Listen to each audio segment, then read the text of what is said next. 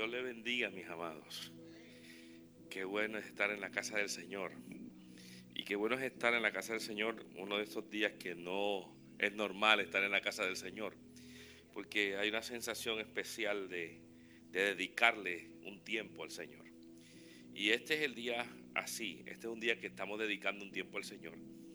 Y esta es una enseñanza que vamos a estar hablando acá, que vamos a estar trayendo a la congregación y no va a salir en vivo, pero la vamos a estar grabando para que pueda estar en el podcast nuestro, para que sean beneficiados aquellos que tal vez no pueden venir por algunas razones eh, más allá de su sencillamente deseo. Están en alguna actividad, están en trabajo, tenían compromisos previos. Así que para beneficio de ellos es lo que vamos a hacer, porque hoy estamos en oración y ayuno. Gloria a Dios por eso. Y estamos en oración y ayuno porque es una declaración de parte de nuestro Señor. Ah, si tú vas a Mateo y quisiera llevarte a Mateo, Mateo es claro cuando por palabras de nuestro Señor Jesucristo, Él mismo indica la realidad de este momento. Y Él lo declara para enseñanza nuestra al pueblo. Y era algo que el pueblo tenía como dado. No era algo nuevo, era una enseñanza dada al pueblo. Cuando tú vas a Mateo, capítulo número 6, hay varias cosas que son dadas a nosotros y que son dadas a nosotros como continuación. No es algo como que por si acaso, sino, sino es una continuación de lo que deberíamos estar haciendo. Pero tú sabes una cosa, cuando nosotros vamos al, a la palabra del Señor, y si tú te remontas realmente a la experiencia vivida de la gente que vivía en el tiempo del Señor, tienes que entender que el pueblo hebreo vivía su vida bajo los estatutos bíblicos. ¿A qué me refiero? Y a veces que tenemos que meternos en eso. La gente vivía por lo que decía el Torah. O sea, no era que vivía por deseos personales, ambiciones personales. Todo, todo era filtrado a través de el Torah, el Talmud y los escritos. Entonces, si algo se hacía, tenía que irse a través de la escritura. La vivencia, la vivencia literal de vida, de cómo hago las cosas, el manejo inclusive del diario vivir, eh, la, sanitación, el manejo de la familia, todo era a través de la escritura. O sea, habían unas órdenes claras, porque cuando llega Jesucristo, todavía el pueblo está viviendo bajo el Antiguo Testamento. O sea, que ellos están viviendo con su vestimenta es conforme a lo que Dios dijo. La, idea de como ahora tiene nuestro hermano Fay y se pone para orar, lo que es el, el talit, era una vestimenta de acuerdo a la escritura.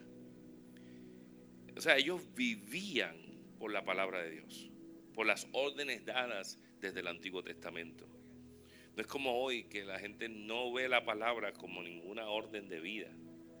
La leo como, voy a los domingos y, y escucho un par de cosas, pero no viven como vive la escritura.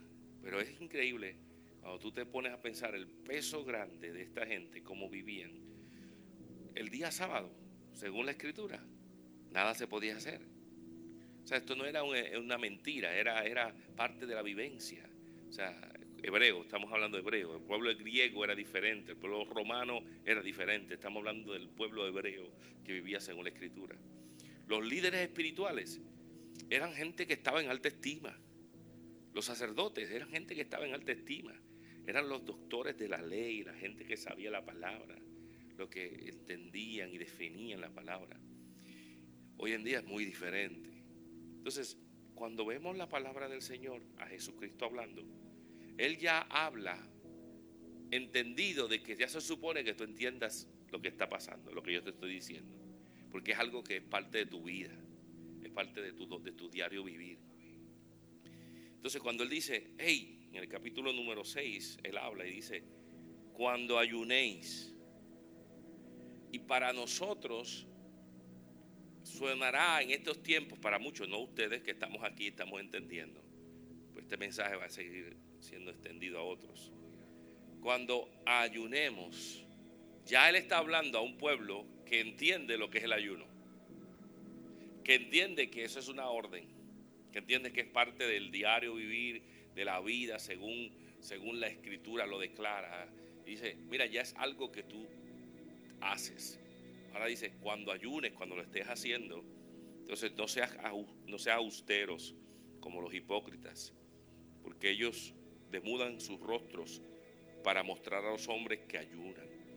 De cierto digo que ya tienen su recompensa. Pero tú, cuando ayunes, unge tu cabeza y lava tu rostro, para no mostrar a los hombres que ayunas, sino a tu Padre que está en secreto. Y tu Padre que ve en lo secreto, te recompensará en público. Gloria a Jesús. Y, hoy estamos aquí, ¿verdad? Comenzamos una experiencia congregacional de ayunar todos los meses eh, y ayunar con sentido, con intención. Y la invitación es a toda la iglesia que se reúna con nosotros. Hoy hay algunos que me comunicaron, pastor, no puedo estar estoy trabajando, pero estoy ayunando con ustedes. Gloria a Dios por eso, porque hay gente que está conectada con nosotros en el ayuno. Ahora mismo la pastora va camino a una, una celebración de unas damas, una actividad previa que había. Y está ayunando también. Entonces, hay algunos que están de esa manera. Y es, es la idea de crear una conciencia, una cultura, como la que existía en el Antiguo Testamento, de que era algo normal el ayunar, de que era algo normal la limosna, era algo normal la oración, era algo parte de la vida, de la vida intrínseca del pueblo, era parte de su cultura queremos llevar esta enseñanza porque es parte de lo que el Señor nos dice. Entonces nos dice, cuando lo hagas, pues no lo hagas como los otros, sino hazlo para ti, para el Señor. Y esto estamos haciendo y estamos comenzando con hoy con un one-on-one de lo que es el ayuno. Y vamos a ir a través de estas horas eh, con una enseñanza, pero vamos también a orar eh, y, y, a clamar al Señor. Vamos a cantarle al Señor. Pero una de, las de las líneas y los versículos claves el por qué hacemos esto se encuentra en una experiencia que tuvo Daniel. Daniel tuvo una experiencia que de momento lo llevó a él a una oración y a una petición de misericordia ante el Señor. Y en Daniel, después vamos a ir poco a poco, pero en Daniel capítulo número 9, él de momento dice, y de momento comenzó a pensar y se dio cuenta de lo que el pueblo había hecho. Yo, wow, lo que hemos hecho, Señor. Hemos entrado en pecado, hemos entrado en desobediencia, hemos entrado en hacer cosas que no deberíamos hacer. Estamos, que en ese tiempo había, ellos estaban sacudidos porque estaban cautivos. Pero en medio de esa cautividad, Él dice, hemos realizado que nos hemos envuelto con esta otra cultura y hemos olvidado las formas nuestras. Y eso es un clamor que hoy en parte de nuestra declaración hacemos, porque estamos en esta cultura y nos hemos olvidado realmente de lo que la palabra de Dios dice.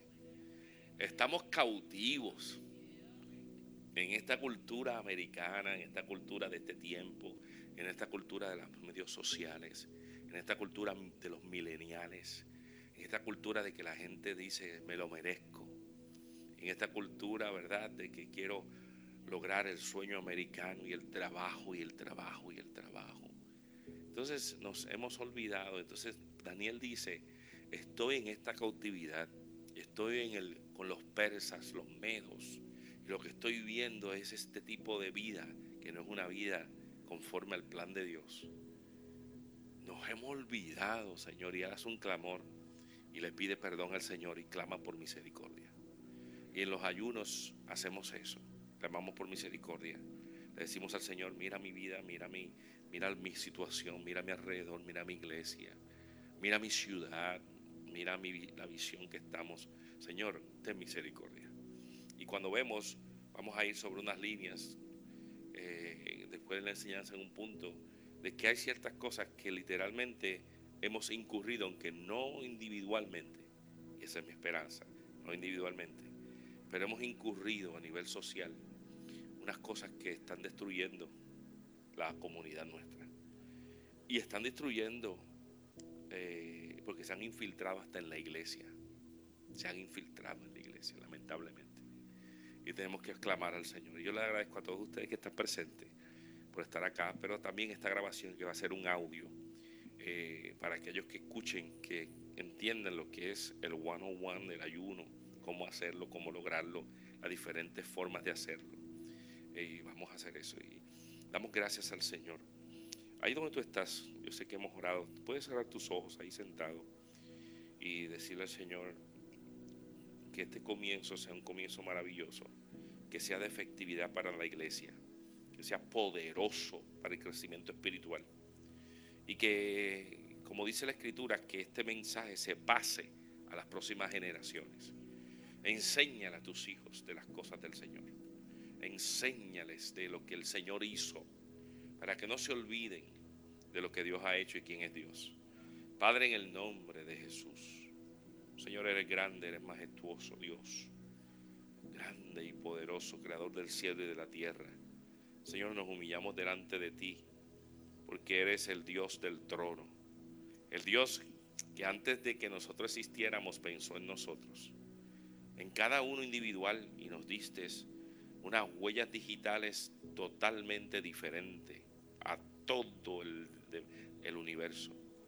Señor, somos tan distintos unos a los otros, millones de personas y aún nos conoces individualmente. ¡Wow! ¡Qué poder! nos humillamos delante de ti. Señor, somos un grano de arena en medio de un vasto desierto, de, de un vasto mar. Sin embargo, me conoces y sabes mi forma, sabes mi vida desde adentro hacia afuera. Qué poder, qué majestuosidad. Señor, nos humillamos delante de ti. Señor, en este comienzo, te damos las gracias por gente como nuestro hermano Héctor que nos levanta eh, a nuestros corazones la importancia de este momento de ayuno. Gracias Señor, porque debemos rendirnos a ti, no porque buscamos algo en particular o deseos personales, vanagloria de esta vida, sino porque debemos rendirnos a ti, porque es una orden, porque nos ayuda a reconocer que somos eso, un barro que lo que vale es lo que tú has depositado en nosotros. Somos vasijas de algo maravilloso. Señor, y que en algún momento regresaremos a ese polvo. Lo que vale es lo que tú has depositado el Espíritu, lo que hemos creado el alma. Señor, gracias por este momento. Te pido, Padre, que esto sea una instrucción, un tiempo maravilloso para aprender y que algún cambio transformador suceda en la mente de la gente para que lleve al corazón una actitud de transformación y que vivamos conforme a tus enseñanzas, a tu palabra. No más vivir por casualidad, sino vivir qué dice el Señor al respecto. Señor, gracias por esta hora. Señor, levantamos columnas. Los que estamos aquí somos pioneros de esta experiencia y levantamos columnas por aquellos, Señor, que más adelante se unirán por aquellos, Padre, que tal vez no puedan venir por algún otro motivo muy fuerte y no pueden estar aquí. Levantamos columnas para ellos, para crear esta plataforma, este cimiento que les ayude hacia adelante. Por eso, Señor, este, este documento será guardado para beneficios de muchos. Señor, gracias, gracias, gracias. Te pedimos que te metas en medio nuestro. En estas horas, métete aquí Recibe toda gloria y toda honra. Nos humillamos ante ti y nos sacrificamos, Señor, en esta carne para darte toda la honra que tú mereces. Gracias, Espíritu Santo. Sabemos que tú no te quedas con nada de nadie por de alguna manera verás nuestro sacrificio y habrá una declaración de favor a nuestro respecto. Gracias, Señor. En nombre de Jesús. Vamos a seguir elaborando algunas cosas, amados, pero quiero pedirle a nuestro hermano Héctor Ramírez que pase por aquí, gloria a Jesús, Les presento al hermano Héctor Ramírez para aquellos que están escuchando. Nuestro hermano Héctor Ramírez es un ministro de las Asambleas de Dios, ministro certificado de la Asamblea de Dios. Viene de New Jersey con una experiencia vasta de, bendición, de servir al Señor de más de 40 años. Y en ese proceso de 40 años él ha aprendido, no lo sabe todo, pero lo que sabe quiere compartirlo. Él ha bendecido a mucha gente y una de las áreas que ha sido muy fuertes para él es esta área de bendecir a la congregación a través del proceso de la oración y del entendimiento de lo que es el ayuno y de bendecir a otros. Y él comienza hoy para nosotros enseñándonos el one on one de lo que es el ayuno, lo básico del ayuno, para que podamos ser entendidos. Amén. Le presento a nuestro hermano Héctor Ramírez. ¿Pueden prender la luz, por favor?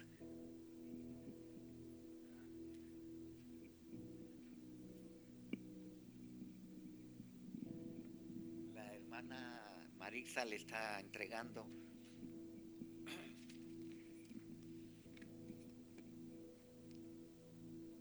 Sabe que yo vine de, gracias por estar aquí en esta mañana.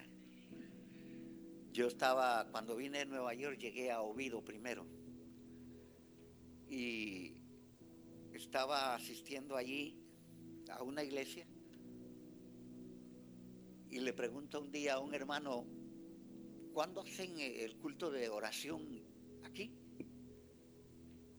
No había culto de oración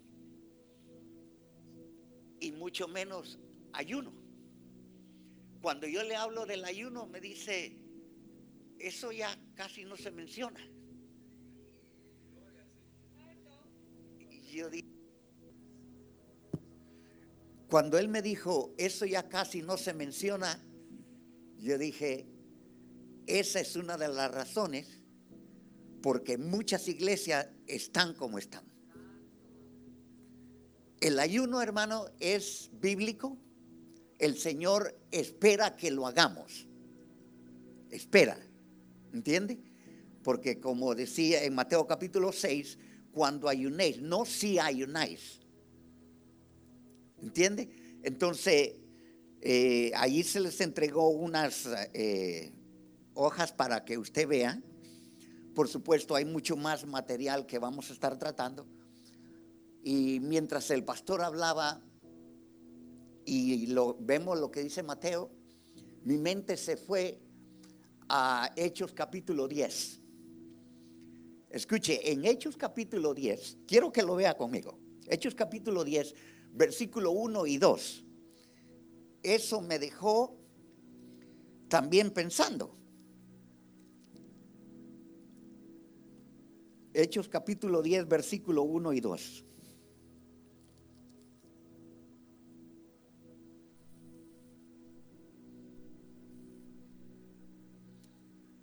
¿Lo tienen? Dice,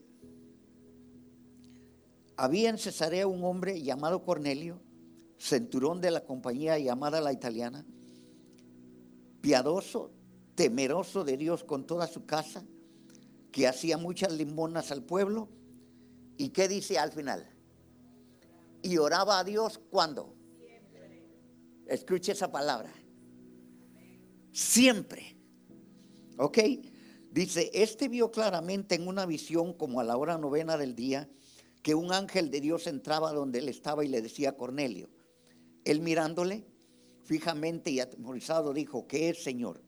Le dijo, tus oraciones y tu limona han subido para memoria delante de Dios. Entonces, ahí iba hablando, hablando, y cuando llega a hablar un momento con Pedro, le dice él, este centurión a Pedro, que estando yo en ayuno, le dice, un ángel me habló. Vea bien esto. Este hombre no ha nacido de nuevo, pero habían dos cosas bien importantes. Y él lo último que dice en el versículo 2, que oraba a Dios siempre y cuando más adelante le dice a Pedro, estando yo en ayuno. ¿Se da cuenta qué ejemplo tenemos aquí? En el sentido de que un hombre que no era cristiano todavía, como alguien que ya ha nacido de nuevo y sin embargo tenía dos cosas que nos habla de dedicación, de consagración y de separación. Tres cosas, dedicación, consagración y separación para Dios. Este hombre, no siendo nacido de nuevo, tenía un plan. Y el plan era un tiempo para Dios. Todos los días. Escuche bien esto, que cuando hablamos del ayuno, mire, si alguien, eh, quiero excusar a mi esposa porque como la pastora, yo creo que andan en lo mismo, no sé, ah, ya tenían planeado esto, ¿entiende? Y cuando hablamos del plan para un ayuno, escuche bien esto, yo también tengo una razón para no estar aquí ahora mismo, porque yo, gracias a Dios, me aceptaron en la universidad donde está estudiando el pastor Boris, y, hoy, hoy a las nueve empieza la, la orientación, de orientation day que le llaman. Pero ya yo tenía esto planeado. ¿Ok? ¿Qué le quiero decir con esto? Cuando usted quiera dedicar tiempo, consagrar tiempo para Dios, haga sus planes. Planéelo. Porque siempre van a venir distracciones y cosas que hacer.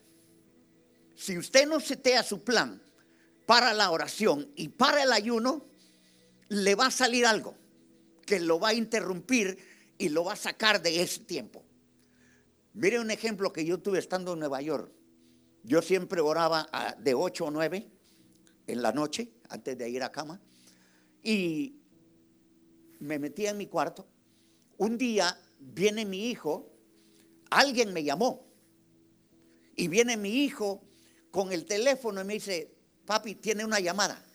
Y escuche lo que estaba pasando en ese momento, porque en la oración usted habla con Dios y va a haber un momento en que puede ser que Dios le habla a usted. Y mire lo que pasó. En el momento en que mi hijo entra, Dios me estaba hablando. Me interrumpió. Y esa interrupción, hermano, es no es buena porque sabe que Dios le está hablando a usted y el que le está hablando es alguien especial. Eso no puede ser interrumpido. Desde ese día en adelante, cuando me pasó eso, yo le dije a mi familia, de hoy en adelante, cuando yo esté en oración, no importa si alguien se murió, anyway, there's nothing we can do.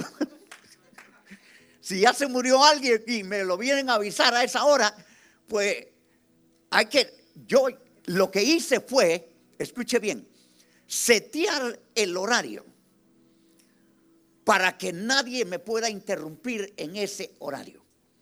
Y si usted no lo hace así, siempre van a surgir cosas, especialmente las mujeres que tienen sus hijos, tienen sus esposos y todo. Entonces es muy importante, escuche bien esto, setear su plan. Vamos a ir primero aquí con esto para que usted se dé cuenta. Estamos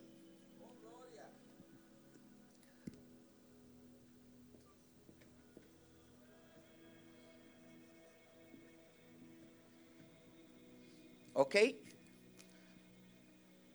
Estamos de... ¿Qué es el ayuno primero? Le voy a explicar. El ayuno no es una dieta. Algunas personas lo tienen como una dieta. ¿Entiende? Otros tienen un concepto equivocado. A mí me da pena a veces, ¿sabe? Porque, eh, bueno, muchas iglesias se están levantando sin esto sin el ayuno. Y en los cultos de oración en muchas iglesias, hermano, ya es raro.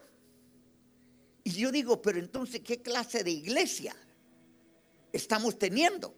Porque si la oración y el ayuno casi no se mencionan, y yo a veces me pregunto, ¿cuánta gente lo, en las iglesias solamente escuchan la palabra? Digo escuchan, porque no sé si la abren también. ¿Entiende? No sé si ya la, si la abren, Pero me pregunto a veces, ¿cuánta gente vendrán solamente los domingos a escuchar y después no hay más nada? En esa condición, ¿qué clase de vida espiritual va a llevar una persona? Y me da pena por la juventud, ¿sabe por qué? Porque si, si ya muchos pastores de los que se están levantando no creen en el ayuno y la oración, ¿qué clase de juventud se va a ir levantando en esa iglesia? Yo le doy gracias a Dios que el Señor me llevó a la iglesia donde yo me convertí. Y esa iglesia era de ayuno y oración. ¿Entiende? Dos y tres veces en el mes. Dos y tres veces, no una vez al mes. Bueno, era, y era el ayuno de 6 de la mañana a 6 de la tarde, solo con agua. ¿Entiende? Por supuesto, hay diferentes clases de ayuno. Pero como le decía, mire, el primer, he tenido tres pastores y el primer pastor, ahí donde me convertí, él no dejaba entrar a nadie en ministerio que no entrara en ayuno. Mire qué tremendo. No lo aceptaba o sea, no lo inscribía como ministro de esa iglesia si no había estado en ayuno. Así era como empezaba.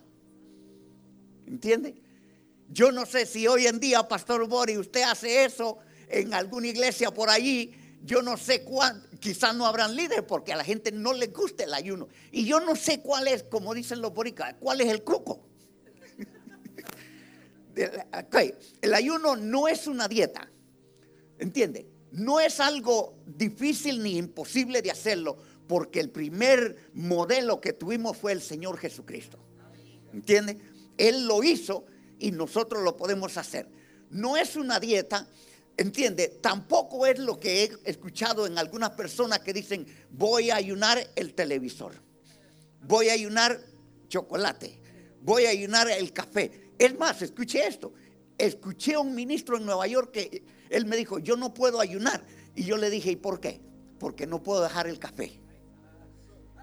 Wow, no puede dejar el café. ¿Entiende? Y otros me dijeron que pusieron como excusa las pastillas y todo eso. Pero yo les digo, entonces, se va a dar una jartera de arroz con pollo para verse una pastilla. Y esa es la excusa que está poniendo. Entonces, tenemos que tener en cuenta que no es, escuche bien, no es empezar a poner excusas. Todos tenemos una razón, pero la razón más principal de, poder hacerlo está aquí. ¿Entiende? Escuche los beneficios del ayuno. Lo va a llevar a usted a ser más sensitivo a lo de Dios. Lo va a llevar a una intimidad con Dios. ¿Entiende? Entonces, ¿Cómo es posible cuando en la Biblia escuchamos que Enoch era amigo de Dios? Dice, caminó con Dios. ¿Entiende? Entonces, para nosotros conocer a Dios y ser amigo de Dios, aquí está la biografía de Dios. Aquí está la biografía de Entonces, vea bien, no es una dieta porque no es el ayuno no es simplemente, o sea, envuelve, es abstenerse de alimentos. Pero eso no es todo. Abstenerse de alimento. Escuche bien, la primera vez que en la última iglesia que yo estuve, se hicieron los 21 días de ayuno. Allí se comienza todos los meses de enero con 21 días de ayuno. Pero el ayuno que se escogió eh, eh, fue el ayuno de Daniel. Hay tres clases de ayuno. Está uno que se llama absoluto, el otro normal y el otro parcial. Entonces, en el ayuno absoluto es el donde el que hizo Jesucristo, el que hizo Moisés. Sin agua y sin comida. ¿Entiende? Ese es el absoluto. Sin agua y sin comida. En el ayuno normal es el donde se permite agua, ¿entiende? Pero el parcial es el ayuno de Daniel. Entonces, cuando ese ayuno se hizo, yo me di cuenta que muchos de la congregación estaban más preocupados por lo que se podía o no se podía comer. Y yo les dije, un momento, cuando entramos en ayuno, no es para pensar qué se puede o no, qué, qué- o qué no se puede comer. Porque el ayuno, además de significar abstención de algunos alimentos, es para propósitos espirituales. Ese es el ayuno. Abstenerse de alimentos para propósitos espirituales. Eso es lo que es el ayuno. En la Biblia hay dos ayunos que no son de Dios. Escuche bien, en la Biblia. Y cuando la gente dice, bueno, los ayunos son bíblicos y son de Dios, no todos los ayunos son de Dios. El primero está en Primera Reyes capítulo 21 y el segundo en Hechos capítulo 23. Esos dos ayunos no son de Dios. Y le voy a decir por qué. Porque en, Primera Reyes capítulo 21, un rey llamado Acab y su esposa Jezabel, el esposo cuando de hubo un momento en que él se antoja de tener la viña de un hombre llamado Nabot, que había sido bendición de Dios. Y este hombre pues quería la viña. Y escuchen los planes de su esposa. La esposa Jezabel viene y consigue un grupo de gente que se metieran en ayuno, escuche bien esto, que se metieran en ayuno para darle muerte a Nabot y el esposo quedarse con la viña. ¿Se está dando cuenta qué clase de ayuno es? Meterse en ayuno para darle muerte a un hombre y quedarse con la viña. En Hechos capítulo 23 también usted va a encontrar que más de 40 personas se comprometieron a entrar en ayuno para darle muerte a Pablo. Ahora, esos dos ayunos no son de Dios. Y cuando vamos a la iglesia, también hay un ayuno que cualquiera podía pensar que es un ayuno correcto. Pero cuando hablamos del ayuno del Señor, vamos a ver Isaías capítulo 58. Ese es un ayuno que aparenta ser el ayuno del Señor. Pero yo quiero que usted lo vea. Isaías capítulo 58. Empezando del versículo 1 dice, clama voz en cuello, no te detengas, alza tu voz como trompeta y anuncia a mi pueblo su rebelión y a la casa de Jacob su pecado. Escuche bien. Versículo 2 dice, que me buscan cada día y quieren saber mis caminos como gente que hubiese hecho justicia y que no hubiese dejado la ley de su Dios. Me piden justos juicios y quieren acercarse a Dios. Ok, vaya notando que hay características que son correctas. Ok, hay características que son correctas. Primero dice que me buscan cada día. Eso está muy bien. Después dice, y quieren acercarse a Dios. Eso está muy bien. Ok, esas dos cosas están muy bien. Me buscan cada día y quieren acercarse a Dios. Porque dicen, ayunamos y no hiciste caso. Humillamos nuestras almas y no te diste por entendido. O sea, ellos hablándole a Dios. Entonces dice, he aquí que en el día de vuestro ayuno buscáis que vuestro propio gusto y oprimís a todos vuestros trabajadores. He aquí que para contienda y debate ayunáis y para herir con el puño inicuamente. No ayunéis como hoy para que vuestra voz sea oída en los altos. Es tal el ayuno que yo escogí, que de día aflige el hombre su alma, que incline su cabeza como junco y haga cama de silicio y de ceniza. ¿Llamaréis esto ayuno y día agradable a Jehová? Eso está en signo de interrogación. El profeta diciéndole al pueblo, ¿llamaréis esto ayuno? ¿Se da cuenta? So, hay que tener bien claro cuando una persona sabe que una vez iba allá en la iglesia para el culto de oración y me dijeron, no, no entre aquí. Vaya y administrele a una persona que está en otro, en un salón estaban ahí y estaba deprimida. Se veía en su rostro que tenía una situación. Y cuando empiezo a hablar con ella, escuche, me dice, yo leo la Biblia, oro y ayuno. Y yo me le quedé viendo y me dio pena. Le voy a decir por qué. Porque es imposible, escuche bien esto, es imposible que una persona que ora, que ayuna y que lee la Biblia, porque ella me dijo que leía la Biblia todos los días, esté en el estado que ella estaba.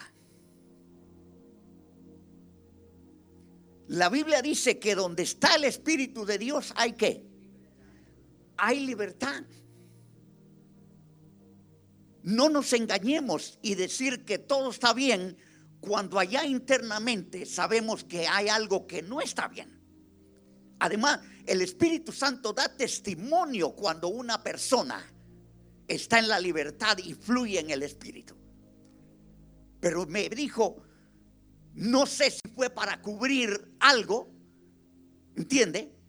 Pero era obvio que se veía que estaba oprimida, estaba deprimida, pero para mí, cuando una persona está metido en ayuno, oración, y esta palabra la lee todos los días, está empapado de la presencia de Dios, yo creo que para mí, en el nombre de Jesús, toda depresión del diablo se tiene que ir. Ahora, vea cómo tenemos aquí. Dice, la manera en que usted comienza y desarrolla su ayuno determina en gran parte su buen éxito la manera en que usted comienza. ¿Ok? Ahora dice, al seguir estos siete pasos para el ayuno, su tiempo con el Señor tendrá mayor significado y recibirá beneficios espirituales. Número uno, establezca su objetivo. O sea, allí dice, ¿por qué está usted ayunando? Pregunta. ¿Será para tener una renovación espiritual? ¿Para obtener guía o dirección? ¿Por sanidad? ¿Para que se resuelvan problemas? ¿Por gracia especial para tratar con alguna situación difícil? Pida al Espíritu Santo que le aclare su dirección y sus objetivos para el ayuno y oración. Esto le ayudará a usted a orar más específicamente con una mejor estrategia. A través del ayuno y la oración delante de Dios, para que el Espíritu Santo nos humillamos, para que el Espíritu Santo mueva nuestra alma, despierte nuestra iglesia, sane nuestra tierra de acuerdo a segunda de Crónicas 7:14. En segunda de Crónicas 7:14 dice, si mi pueblo sobre el cual mi nombre es invocado se humillaren, buscaren mi rostro, oraren y se convirtieren de sus malos caminos, entonces yo sanaré su tierra. Se da cuenta aquí como dice al principio, ¿cómo empezar el ayuno?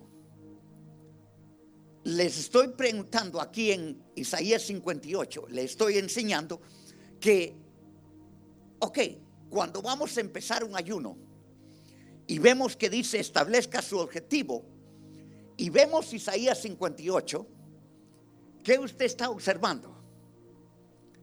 que ellos sí estaban cumpliendo con el mandato de la Biblia, que había que ayunar, que había que humillarse y hasta se rasgaban sus vestiduras. Pero, escuche bien esto, Joel capítulo 2. Quiero que veamos Joel capítulo 2, porque estamos en el hecho de que no todos los ayunos, aunque aparenten ser buenos, son buenos. Porque hay que saber, vea bien, para que el ayuno tenga su eficacia, hay que saber entrar en el ayuno. Y aquí estamos observando esto ahora mismo. ¿Ve? Porque Isaías 58 nos dice, ¿es tal el ayuno que yo escogí? O sea, Dios habla de que su pueblo debe de ayunar. Pero miren la clase de ayuno que ellos están haciendo en Isaías 58. ¿Ok? Vea que dice que ellos estaban humillados, según dice aquí, y habían hecho todos los ritos conforme a lo que se llevaba a cabo en el ayuno. Pero entonces Dios los cuestiona a través del profeta, cuando le dice, es tal el ayuno que yo escogí. ¿Ok? Entonces dice el versículo 6, ahora de Isaías capítulo 6, le voy a repetir, no es más bien el ayuno que yo escogí, desatar las ligaduras de impiedad, soltar las cargas de opresión. Ahora, vimos ahí que Dios les llamó la atención al hecho de que ellos ayunaban, pero oprimían a los pobres, a los trabajadores, menospreciaban a los otros. O sea, físicamente posiblemente estaban en un altar con la vestidura de alguien que está en ayuno, pero ¿cómo estaba el corazón? ¿Cómo estaba el corazón? Cuando aquí dice establezca su objetivo, el objetivo de Dios con el ayuno muchas veces es diferente de lo que algunas personas piensan. En el sentido, mire el pueblo de Israel aquí. Ellos lo que querían era y esta es una enseñanza buena acerca del ayuno que usted la aprenda. El ayuno no es para hacer cambiar a Dios. El ayuno no cambia a Dios, me cambia a mí. Es para cambiarme a mí. No es para doblegar a Dios, a, a cambiar los planes, sino para yo doblegarme a los planes de Él y alinearme a su palabra. Eso es el ayuno correcto. No pensemos que porque estamos en ayuno y oración, y escuche bien, le voy a dar el ejemplo que yo me pasó allá en Nueva York. Yo trabajaba en una compañía, ustedes saben esa compañía que se llama Wonder Bread. Yo trabajé para ellos. Y ahí se trabaja por comisión. Uno tiene salario base y comisión. Y lo que más se ganaba era la comisión, porque entre más usted vende, más usted gana y de momento sale una ruta que iba a ser 200 dólares más a la semana de lo que yo estaba ganando. ¿Y quién no quiere más dinero? Entonces, mire lo que yo hice. Me metí en ayuno y oración. Y bueno, yo le dije, Señor, yo soy tu siervo, tú conoces mis necesidades. Y uno piensa que porque uno se mete en ayuno y oración, uno se merece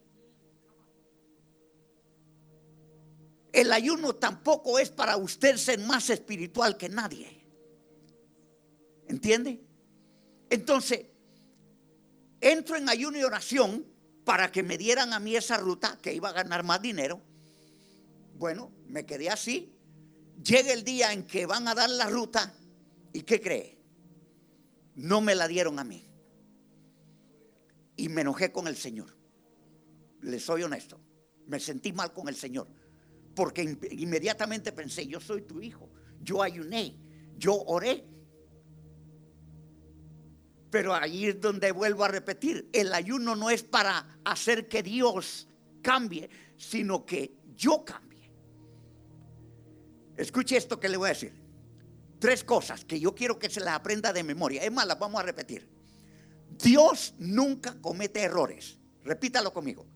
Dios nunca comete errores. Número dos, Dios siempre tiene la razón. Repítalo. Dios siempre tiene la razón. Y número tres, Dios siempre quiere lo mejor para nosotros. Tres cosas. Dios nunca comete errores, siempre tiene la razón y siempre quiere lo mejor para nosotros. ¿Qué pasó con eso de la ruta que no me la dieron? Bueno, yo empecé a preguntarle a Dios qué pasó y esto. Gracias a Dios, mire que Dios hay veces que se queda callado, porque si, si, si Él fuera a hablar, nos cogía cocotazo limpio. Dios siempre sabe más de lo que usted y yo no sabemos. Y mire lo que pasó. Dieron la ruta, no me la dieron a mí. A los cuatro meses y medio, la ruta colapsó y al que se la dieron se quedó sin trabajo. Ahí tiene de lo que Dios me estaba guardando y yo ni lo sabía. Mire, cuando usted ayune y ore, espere que la puerta que, que Dios quiere que se abra, que la abra Él. No, Si, si no se abre la que usted quiere que se abra, quédese tranquilo. Porque Dios sabe la puerta que a usted le conviene entrar. ¿Entiende? Y esa es la que Él va a abrir. Pero si esa puerta por la que usted quiere pasar no se abre, quédese tranquilo porque, mire, yo he llegado a aprender en mi vida con el Señor a darle gracias a Dios por las oraciones no contestadas. Escuche esto. Gracias al Señor por las oraciones no contestadas. ¿Sabe por qué? Porque hay oraciones que hemos hecho, muchos de nosotros, que si Él nos hubiera contestado, yo no sé dónde estuviéramos. ¿A dónde hubiéramos ido a parar si Él nos hubiera contestado? Muchas oraciones que no supimos cómo hacerla, pero las hicimos. Entonces, en el ayuno, vea bien, estamos en Isaías 58, porque quería mostrarle que hay que saber entrar para que el ayuno tenga un efecto correcto. Porque si no se sabe entrar, quién sabe si muchas personas por eso es que Dios no ha contestado. Y mire aquí, ¿este acaso es el ayuno que yo escogí? Le dice Dios. Ahora, vamos a el libro de Joel capítulo 2. Joel capítulo 2, versículo 28. O capítulo, eh, le digo ahora el versículo. El 12 me parece que es. Sí, Joel capítulo 2, versículo 12. Mire qué tremendo lo que dice ahí. Dice, por tanto, por eso pues ahora, dice Jehová, convertíos a mí con todo vuestro corazón, con ayuno y lloro y lamento. Ve al versículo 13. Rasgad que vuestro corazón y no vuestros vestidos. ¿Se da cuenta? En Isaías 58 el pueblo hacía eso. Se rasgaba sus vestidos, se echaban ceniza sobre la cabeza. O sea, aparentaban estar en ayuno y cualquiera que los veía decía, esa gente está metido con Dios. Pero mire cómo estaba. Oprimían a los pobres, a los trabajadores, despreciaban a los pobres, no atendían al que estaba necesitado. Entonces, ¿qué clase de ayuno estaba de acuerdo al corazón? ¿Entiende? Pero mire, antes le dice, ayunáis para vuestros gustos. Para vuestros gustos. O sea, en el ayuno lo que vamos a hacer es humillarnos delante de Dios para rendirnos, para someternos, a alinearnos a la voluntad de Él. ¿Entiende? A la voluntad de Él. Entonces, cuando tracemos nuestro objetivo, ¿ok? Viene la pregunta, ¿por qué está usted ayunando? O sea, ¿para qué usted va a ayunar? En la Biblia se registran varias clases de ayuno. ¿Entiende? Varias clases de ayuno. Había un ayuno para buscar la dirección de Dios había una clase de ayuno cuando había una crisis. Había clase de ayuno para entrar en ministerio. ¿Entiende? Entonces, eso es lo que a veces yo he observado que muchas eh, personas en algunas iglesias no están eh, llevando a cabo las cosas como la palabra de Dios dice, porque alguien se levanta y quiere ser ministro, pero no sabe qué clase de llamado tiene, ni, clase, ni qué clase de ministerio tiene, y están dando tropiezo de un lado para otro y terminan en confusión o los ponen en una posición equivocada. ¿Y sabe por qué ha pasado eso? Porque no han ido a Hechos capítulo 13 Hechos capítulo 13 dice, orando y ayunando. Ahí está la estrategia. El Espíritu Santo dijo, escogerme a Pablo y a Bernabé para la obra que los he llamado. Ahí está. No hay que buscar en Google ni nada. ¿Entiende? Olvídese de Google cuando de ministerio se trata. Si usted quiere, ahí está Hechos capítulo 13. Ayunando y orando. Y el problema es que eso es lo que menos muchos ministros quieren hacer. ¿Sabe que llegué a El Salvador una vez? He estado en 12 países haciendo misiones y fui a ayudar a levantar una iglesia allí con la frontera con Honduras. Y bueno, acuérdese bien que cada vez que usted va a hacer algo, antes de hacerlo, usted se va a meter en ayuno y oración para que sea el Señor el que vaya adelante. Todo salió bien lo que fuimos a hacer nosotros y un pastor que estaba en otro pueblo llegó allí y me dice, hermano Héctor, quiero que me dé un consejo para alcanzar a la gente. Porque en mi iglesia hicimos campaña, pero no resultó como queríamos. Y yo le dije, ¿y cómo hicieron la campaña? Bueno, me dice él, anunciamos por la televisión, por la radio, hicimos propaganda, regamos tratado y todo eso. Y yo le dije, ¿qué pasó? Bueno, me dijo, no pasó nada. O sea, ellos esperaban una gran afluencia de gente. Y yo le dije, cuando él terminó, yo le dije, ¿cuántos días ayunaron? Y me hizo así no habían ayudado ningún día para esos propósitos. ¿Se da cuenta? No habían ayunado ningún día para esos propósitos de alcanzar. Acuérdense bien que a nosotros el Señor nos mandó a predicar la palabra, a sembrar la semilla, no nos mandó a salvar a nadie. Pero cuando usted y yo ayunamos y oramos, nos estamos posicionando para que Él sea el que haga. A través del ayuno y la oración se van a romper potestades de las tinieblas que pueden estar aguantando un,